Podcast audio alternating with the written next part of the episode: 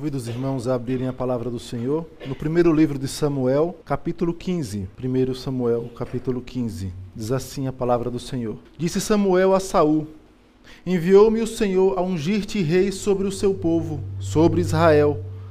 Atenta, pois, agora às palavras do Senhor.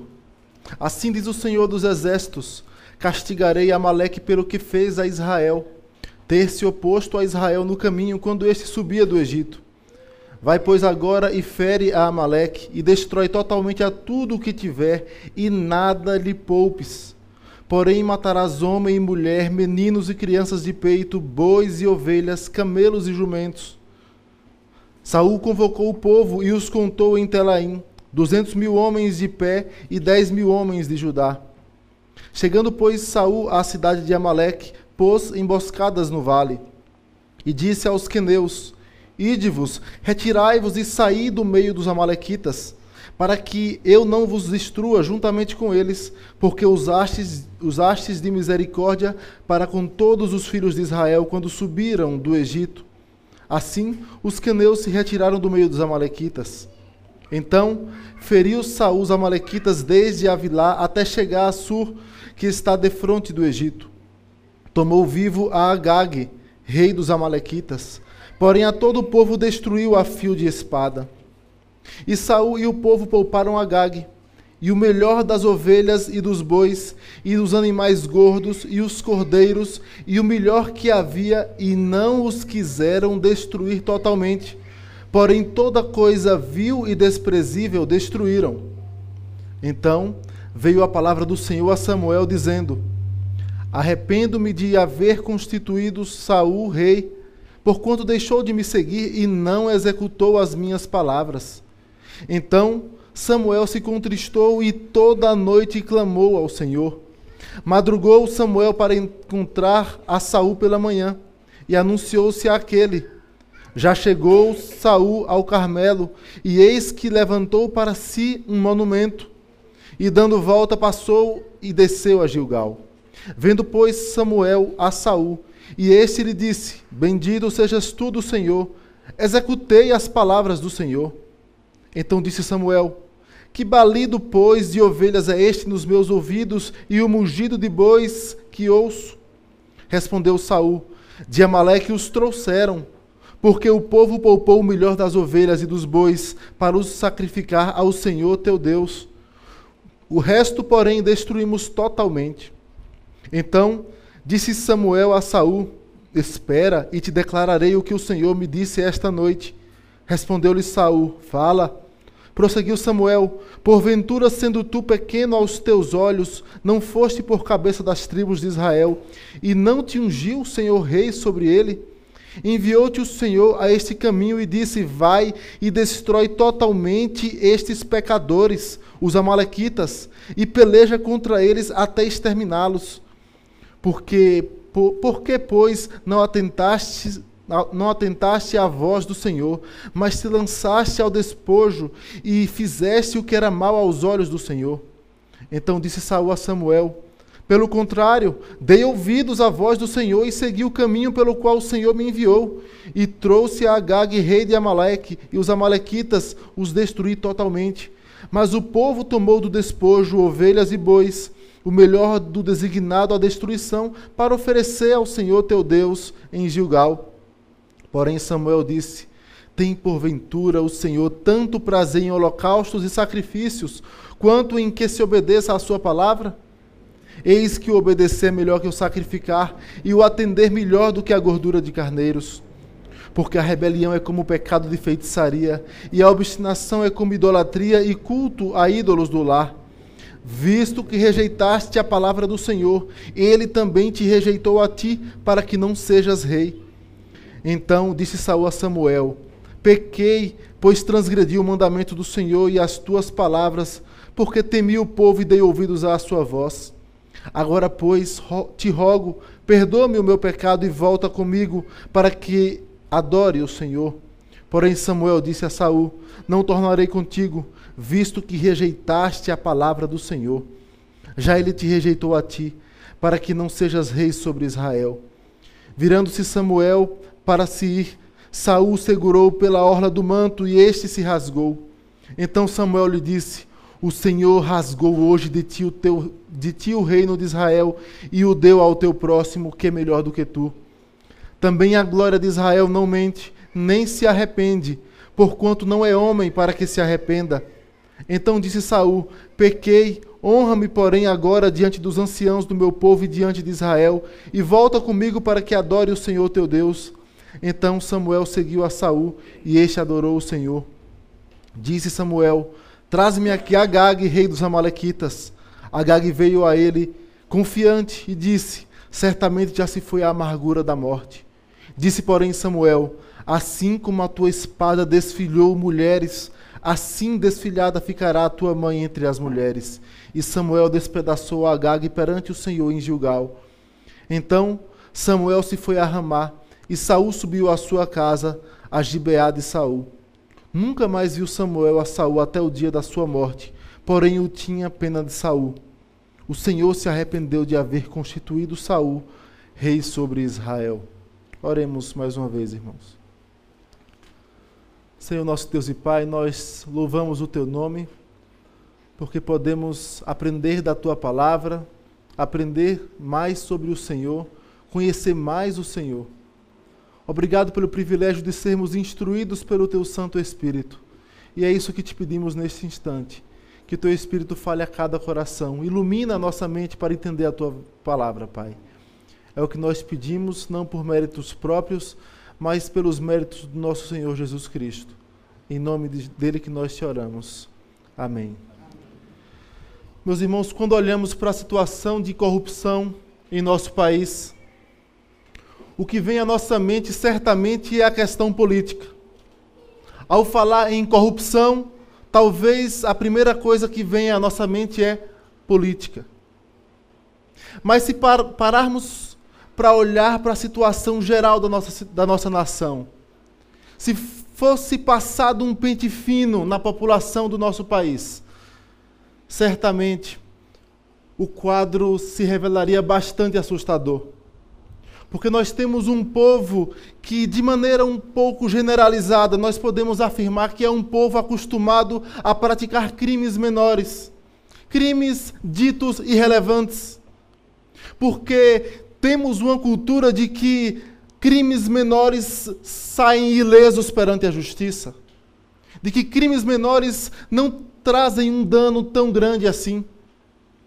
Não é difícil ver por exemplo, que há alguns dias eu vi em uma reportagem, um caminhão tombou em uma rodovia, o motorista estava entre os escombros, entre as mercadorias, e o povo ignorando aquela cena e saqueando aquele caminhão como se tivesse algum direito. E a sensação é de que vão sair impunes, como, como muitos saem perante a justiça. Quando vamos ao âmbito dos milhões, grandes empresários se envolvem, envolvem em transações ilegais e também saem ilesos. Meus irmãos, e nesse ciclo vicioso, boa parte da nossa população se comporta como se não houvesse justiça, mas se esquecem do juízo divino que não tarda nem falha se esquece de que vão prestar contas perante o tribunal de Cristo. Se esquecem de que há um justo juiz governando toda a terra, um rei soberano, e que há de pedir contas dos atos de todas as pessoas. Meus irmãos, o que vamos perceber já de início nesse texto é que a boa intenção de Saul em desobedecer à vontade de Deus ia de maneira contrária ao justo juízo divino. Já de início do nosso texto, nós vamos perceber que ao rejeitar a ordem divina de aniquilar um povo, Saul estava rejeitando a justiça de Deus.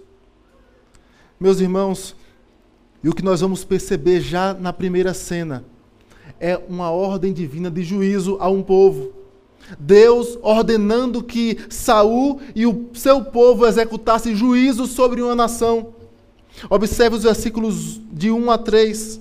O texto diz: Disse Samuel a Saul: Enviou-me o Senhor a ungir-te rei sobre o seu povo, sobre Israel. Atenta, pois, agora às palavras do Senhor.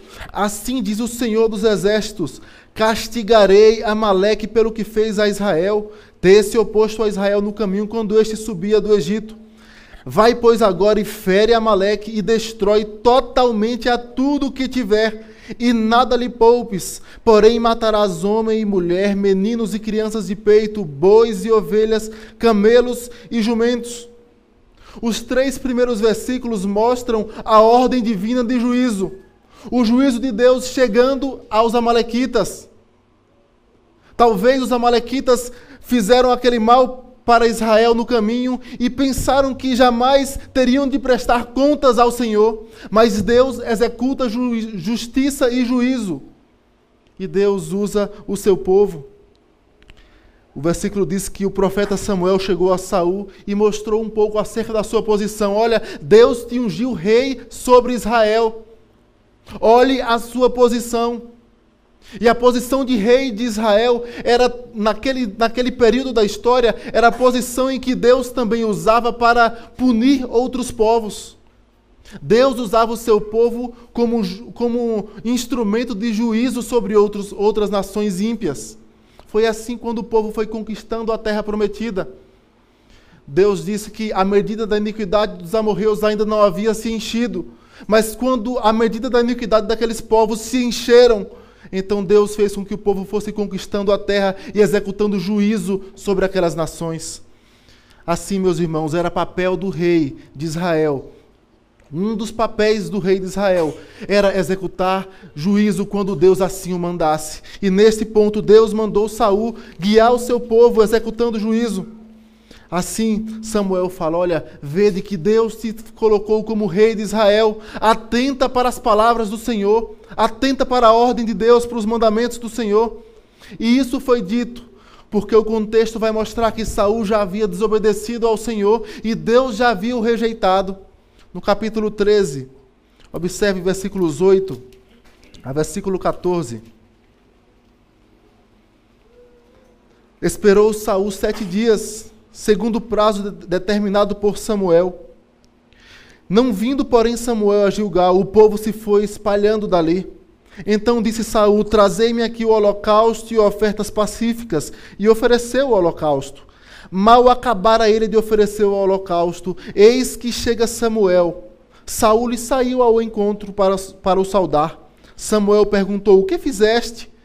Respondeu Saul: Vendo que o povo se ia espalhando daqui e que tu não vinhas nos dias aprazados e que os filisteus já se tinham ajuntado em Micmas, eu disse comigo: Agora descerão os filisteus contra mim a Gilgal, e ainda não obtive a benevolência do Senhor, e forçado pelas circunstâncias, ofereci holocausto. Então disse Samuel a Saul: Procedeste neciamente em não guardar o mandamento do Senhor teu Deus, que, que, o Senhor teu Deus te ordenou, pois teria agora o Senhor confirmado o teu reino sobre Israel para sempre. Já agora não subsistirá o teu reino. O Senhor buscou para si um homem que lhe agrada, e já lhe ordenou que seja príncipe sobre o seu povo, porquanto não guardaste o que o Senhor te ordenou. Meus irmãos, Saul já havia desobedecido ao Senhor uma vez. E neste ponto, Deus manda Samuel chegar até Saul e fala: Olha, você é rei de Israel, você sabe da sua posição, sabe da sua responsabilidade perante Deus de conduzir o povo na vontade de Deus, e a vontade de Deus neste momento é que vocês aniquilem os Amalequitas. A ordem divina, por mais dura que parecesse, era uma ordem justa, santa e perfeita. Deus estava executando o juízo não havia inocentes no meio dos amalequitas. Deus diz: castigarei Amaleque pelo que fez ao meu povo. Castigarei Amaleque.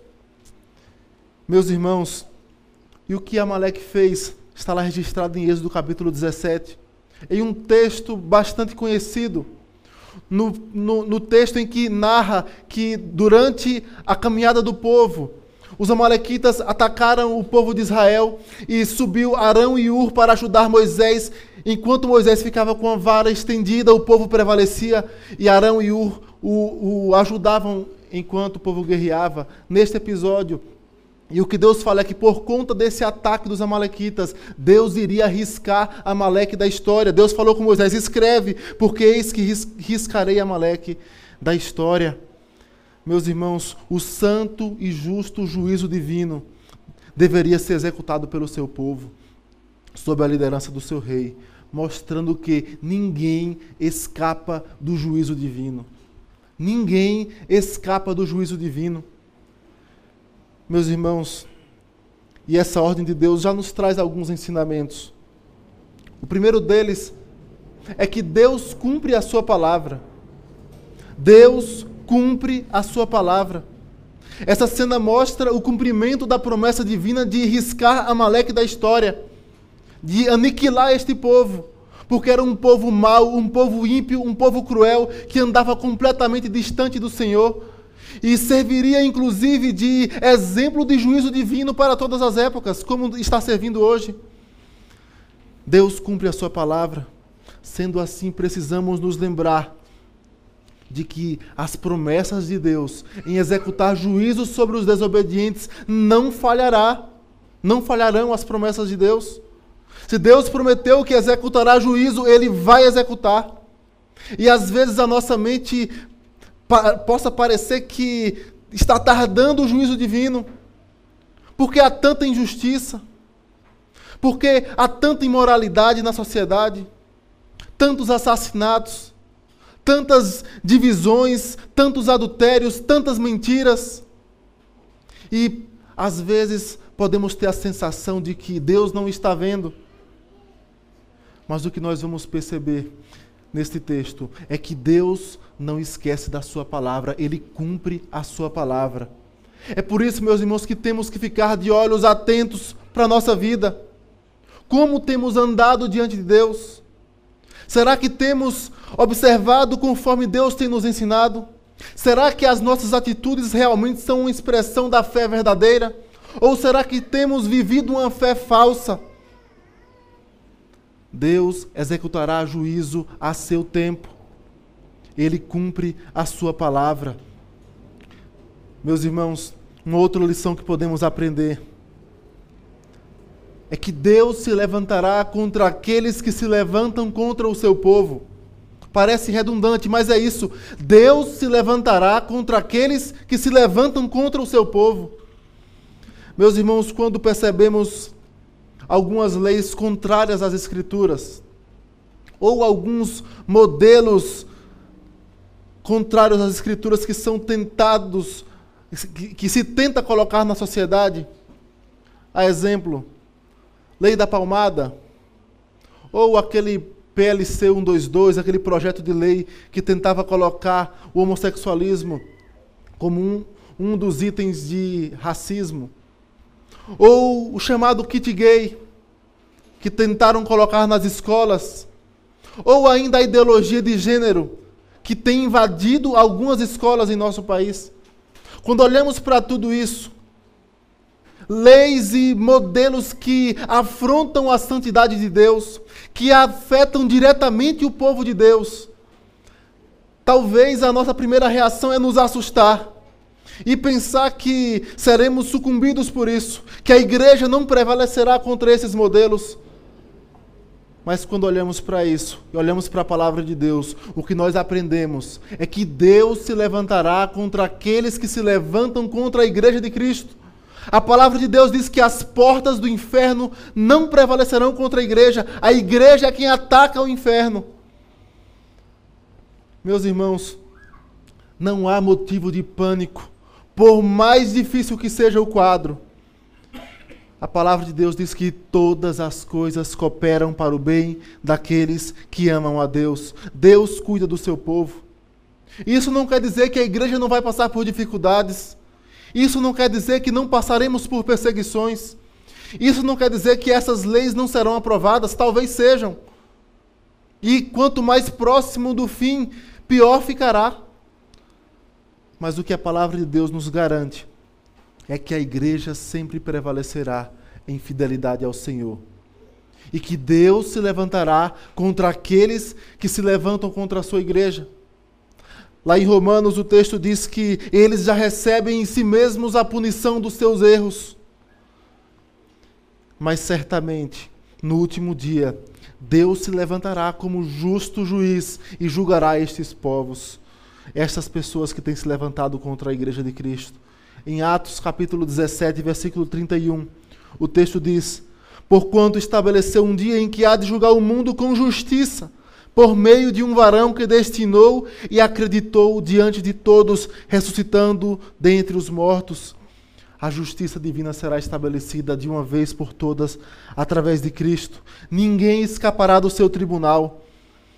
O que também traz um alerta aos desobedientes.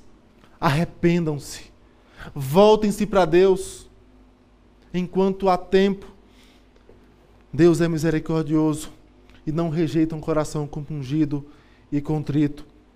Meus irmãos, o fato de Saul rejeitar a ordem divina com uma boa vontade ia de encontro ao, à execução da justiça de Deus, ia de encontro à vontade de Deus em executar juízo sobre aquela nação. Na primeira cena, nós vemos a ordem de Deus em executar justiça sobre os Amalequitas. A segunda cena, meus irmãos, vai mostrar a desobediência de Saul. Está dos versículos 4 ao versículo 9. Versículo 4 diz: Saul convocou o povo e os contou em Telaim, duzentos mil homens de pé e dez mil homens de Judá. Chegando, pois, Saul à cidade de Amaleque, pôs emboscadas no vale, e disse aos queneus: Ide-vos, Retirai-vos e saí do meio dos Amalequitas, para que eu vos não destrua juntamente com eles, porque usastes de misericórdia para com os filhos de Israel, quando subiram do Egito. Assim, os queneus se retiraram do meio dos Amalequitas. Meus irmãos, a princípio, quando lemos até aqui, temos uma impressão de piedade e de misericórdia da parte de Saul. Temos uma impressão de que ele vai cumprir toda a vontade de Deus. Temos a impressão de que ele age com misericórdia para com aquele povo, então ele é alguém obediente. Mas, para localizar os irmãos, os queneus é povo do qual Jetro fazia parte, sogro de Moisés. E Saul, nesse ponto, aparenta essa piedade e bondade. Mas observe a seguinte questão. Samuel comunicou a Saul que ele precisava destruir totalmente os amalequitas. Mas observe o versículo 8 que diz: Tomou vivo a Agag, rei dos Amalequitas, porém a todo o povo destruiu a fio de espada. Ele não matou o rei dos Amalequitas, o líder dos Amalequitas. E a ordem divina era para que matassem todos. Era a ordem de juízo para todos. E o versículo 9 enfatiza que Saul e o povo de Israel não obedeceram a Deus. Olha o que diz o versículo 9: E Saul e o povo pouparam Agag, e o melhor das ovelhas e dos bois, e os animais gordos, e os cordeiros, e o melhor que havia, e não os quiseram destruir totalmente. Porém, toda coisa vil e desprezível destruíram. Meus irmãos, a ordem de Deus era clara e explícita. Destruam todo, todas as coisas, todas as pessoas, todos os animais, destruam tudo. O juízo de Deus foi sem misericórdia mesmo. E a ênfase, meus irmãos, no juízo de Deus, na ordem em destruir totalmente, é clara no texto. A palavra que foi traduzida por destruir totalmente é um verbo que foi repetido sete vezes em nosso texto no versículo 3, no versículo 8, no versículo 9, versículo 15, versículo 20, versículo 18, versículo 21, mostrando a ênfase que o autor estava dando na urgência da ordem de Deus, na urgência em se obedecer à vontade de Deus, na urgência em executar juízo sobre aquele povo. Meus irmãos, e continuando no versículo 9, o texto diz que Saul e o povo não quiseram obedecer. Eles não quiseram obedecer. Eles não quiseram destruir totalmente. Eles ouviram a voz do coração. Meus irmãos, nós sabemos que somos pecadores. Sabemos que muitas vezes tropeçamos. Muitas vezes não fazemos a vontade de Deus como ele nos ordena.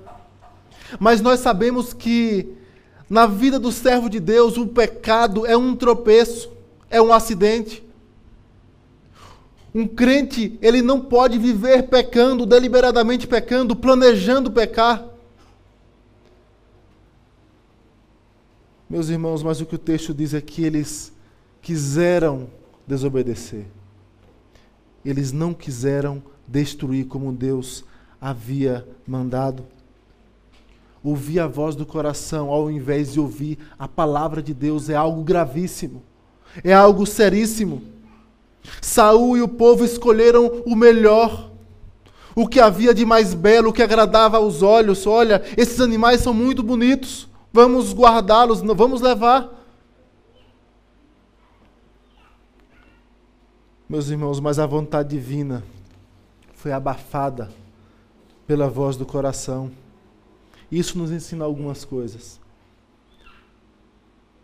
Primeiro, não chamem de bom aquilo que Deus chamou de ruim. Não chame de bom aquilo que Deus chamou de ruim. Não ache agradável o que Deus diz que é desagradável. Não chame de prazeroso o que Deus diz que leva à destruição. Não se apegue aos prazeres que Deus chama de transitórios e pecaminosos. Meus irmãos, nada disso pode ser desculpa para a desobediência.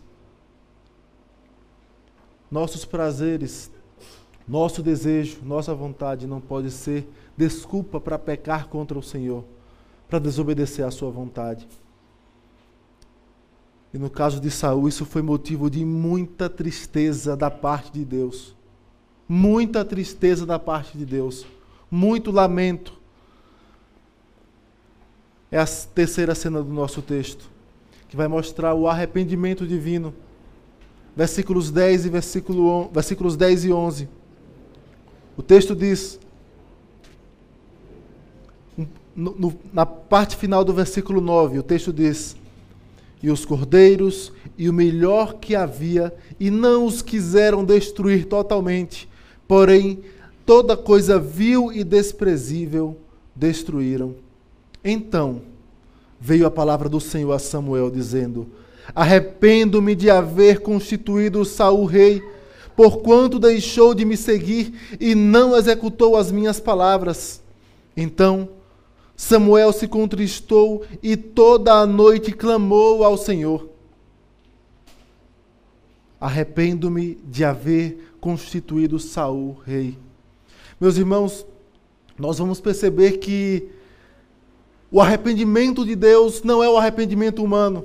O que o texto está dizendo é, não é que Deus não sabia o que ia acontecer e agora se arrependeu de ter feito Saul rei. Não é isso.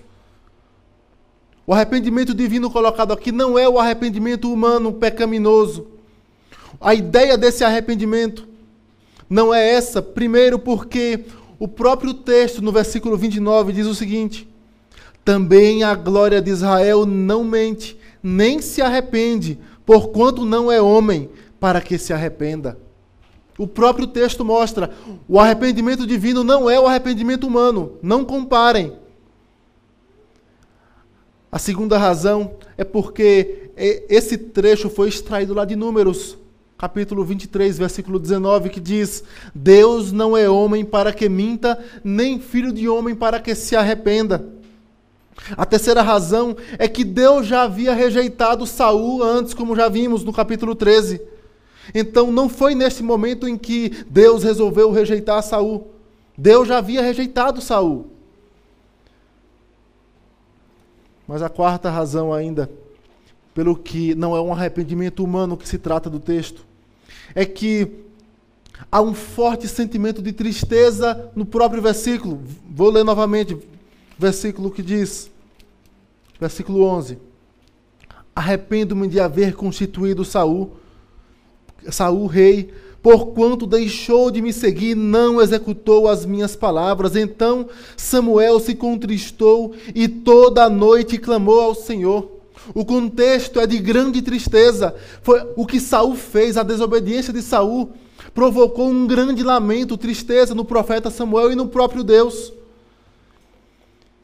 E a quinta razão é que a palavra traduzida por arrependimento, no hebraico em outros modos verbais, ele traz a ideia de conforto ou ser consolado ou compaixão ou sentimentos ligados à tristeza.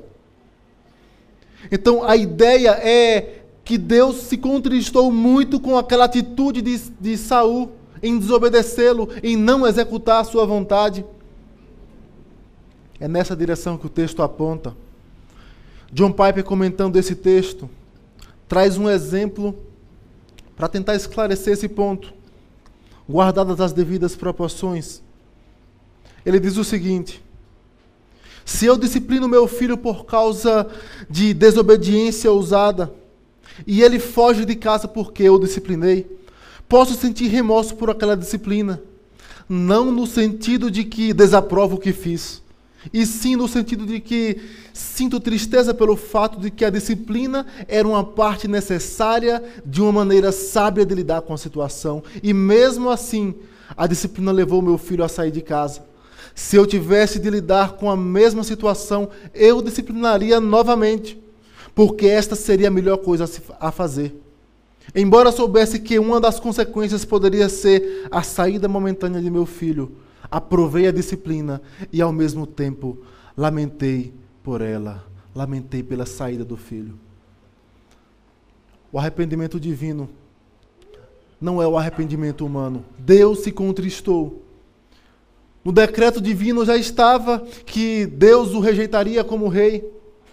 E aquilo foi revelado a Samuel. E na visão divina, na visão humana dos atos divino, divinos, olhando para o que Deus fez na história, agora Deus não mais Deus não quer Saul como rei, Deus vai mudar o rei. Assim, Deus ficou triste com a ação de Saul. Meus irmãos, quando olhamos para esse trecho, fica claro a tristeza divina quanto à desobediência. E o que nós não podemos perder de foco é que um trecho que é tão discutido no meio teológico, ah, Deus se arrependeu ou não? Como foi isso? O que nós não podemos perder do foco é que o que está no, no, trecho em evidência é que a desobediência causa tristeza no Senhor. É que a desobediência ela causa lamento. A desobediência causa prejuízo. Meus irmãos, precisamos refletir em nossas ações. Precisamos refletir se as nossas ações não têm andado de maneira contrária à vontade de Deus precisamos refletir se não temos sido filhos desobedientes ou se não somos filhos. Meus irmãos, o pecado traz dano. O pecado traz dano. A última cena do nosso texto vai mostrar a boa intenção de Saul. A boa intenção de Saul. Versículos 12 ao 35. O texto vai relatar que Saul aparentava ter uma boa intenção no coração para que ele desobedecesse a Deus. Isso recorda o texto de Jonas. Jonas desobedece ao Senhor e não vai pregar em Nínive e foge. E ele tinha talvez boas intenções. Ele queria ver Nínive sendo destruída pelo Senhor, já que Nínive oprimia Israel tantas vezes. Então a intenção dele é que Israel não fosse mais oprimido por Nínive. Boas intenções no coração. Mas antes de destacar a boa intenção de Saul, queremos destacar dois detalhes. O primeiro é que no versículo 12 diz que Saul levanta para si um monumento. Saul desobedece ao Senhor, derrota os amalequitas, mas não faz como Deus o, o mandara. E ele levanta um monumento para si, para sua vitória. Olha, fiz tudo tão belo, e agora eu me engrandeço com isso. Levanta um monumento a si. O segundo detalhe é que ele afirma para Samuel que executou as palavras do Senhor. Versículo 13 do nosso texto. Veio, pois, Samuel a Saul e esse lhe disse: Bendito sejas tu do Senhor, executei as palavras do Senhor. Eu fiz o que Deus mandou eu fazer. Fiz tudo conforme Deus mandara. Mas Samuel questiona: que balido é esse de animais que escuto? Que animais são esses que estão fazendo barulho? É nesse ponto que a resposta de Saul é carregada de boa intenção. Versículo 15. De Amaleque os trouxeram, porque o povo poupou o melhor das ovelhas e dos bois para o sacrificar ao Senhor teu Deus. O resto, porém, destruímos totalmente. Saul fala que Samuel fala que Saul desobedeceu a ordem divina, mas Saul retruca mais uma vez, diz que não, eu obedeci. Foi o povo que fez isso. E a gente destaca algumas questões. Primeiro, Saul insiste em não confessar o seu pecado. Ele retruca e fala: Não, eu fiz conforme Deus mandou eu fazer. Segundo, ele diz duas vezes que foi o povo que desobedeceu ao Senhor. Versículo 15 e versículo 21. O terceiro aspecto, terceira questão que a gente destaca aqui, é que Saul se dirige a Deus como o Deus de Samuel, como o teu Deus. O teu Deus. A quarta questão é que é Samuel quem obedece à ordem divina. Samuel, no fim do texto, você pode observar que manda trazer o rei dos Amalequitas e mata o rei dos Amalequitas perante o Senhor. Meus irmãos, o que, o que o texto nos mostra é que a boa intenção de Saul em, em desobedecer ao Senhor foi, na verdade, uma afronta ao nosso Deus. É porque, meus irmãos, Deus não quer sacrifícios baseados em desobediência. 1 Samuel 15, 22, o texto diz: Porém, Samuel disse: Tem porventura o Senhor tanto prazer em holocaustos e sacrifícios, quanto em que se obedeça a Sua palavra? Eis que obedecer é melhor que o sacrificar, e o atender melhor que a gordura de carneiros, porque a rebelião é como um pecado de feitiçaria, e a obstinação é como idolatria e culto a ídolos do lar, visto que rejeitaste a palavra do Senhor, ele também te rejeitou a ti, para que não sejas rei. Meus irmãos, o texto deixa muito claro de que a boa vontade não é suficiente para agradar a Deus ter boa vontade. O que vale é, o, é o coração, é a intenção, é a boa vontade, isso é o que vale. Não é isso que a palavra de Deus diz. Boa intenção, boa vontade, bom coração, bom agrado. Não adianta de nada se não for feito da maneira que Deus estabeleceu em Sua palavra. Lembramos do caso de Usar. Usar tentou segurar a arca para que a arca da aliança não caísse, não tombasse. E a palavra de Deus diz que ele foi irreverente em tocar na arca, de boa vontade para que a arca não caísse, mas de maneira desobediente e irreverente ao Senhor. Isso nos deve ensinar, isso deve nos ensinar que ao povo de Deus cabe a obediência e não simplesmente boa intenção. Boa intenção é necessária também, mas sozinha não é suficiente. Não podemos querer apresentar um culto ao Senhor carregados com a desobediência. Jesus disse que se ao trazeres ao altar a tua oferta e teu irmão tem algo contra ti, deixa perante o altar a tua oferta, vai reconcilia-te com teu irmão e depois traze a tua oferta. Porque Deus não aceita oferta a Ele, culto a Ele, carregado de desobediência.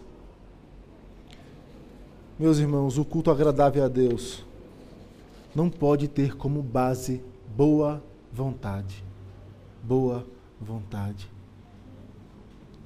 Porventura, mais uma vez, versículo 22. Tem porventura o Senhor tanto prazer em holocaustos e sacrifícios, quanto em que se obedeça a sua palavra? Eis que o obedecer é melhor do que o sacrificar, e o atender melhor do que a gordura de carneiros. É curioso que só nesse trecho do capítulo 13 ao 15, nós percebemos duas vezes Saul desobedecendo ao Senhor. E nas duas vezes tinha relação com o culto a Deus. Na primeira, ele fez algo impróprio, que cabia a, a Samuel. Ele foi e fez o sacrifício, de maneira que Deus não prescrevera. E agora ele quer oferecer animais impróprios ao Senhor. Isso deve nos ensinar a cautela que devemos ter no culto a Deus de não inserir no culto coisas que não agradam ao Senhor, coisas que Deus não estabeleceu em Sua palavra.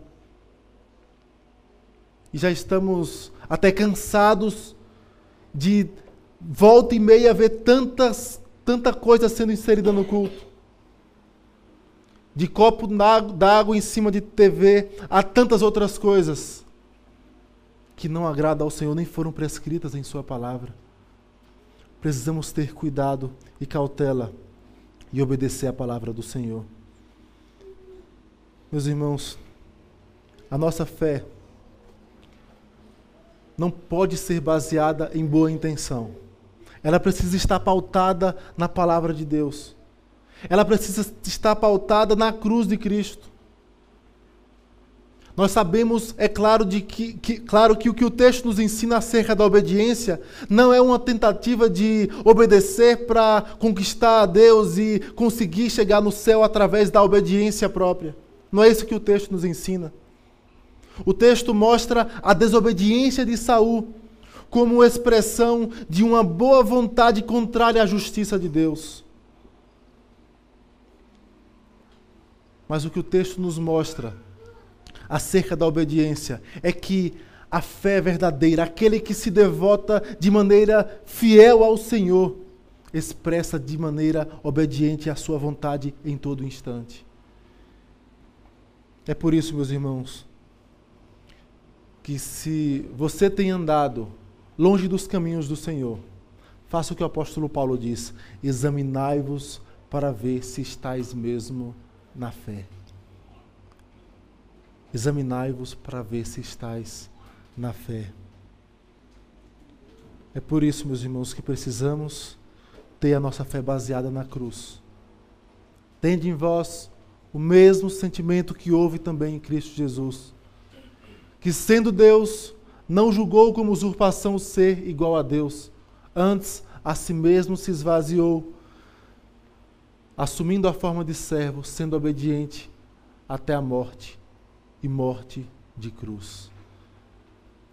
Eis que obedecer é melhor que o sacrificar, e o atender melhor do que a gordura de carneiros. Andar em desobediência, com a justificativa de boa intenção, é andar na contramão da justiça de Deus. Que Deus nos abençoe e nos ajude a olhar para a justiça de Cristo e, com o auxílio do seu Espírito, viver uma vida de obediência ao Senhor. Que Deus nos abençoe.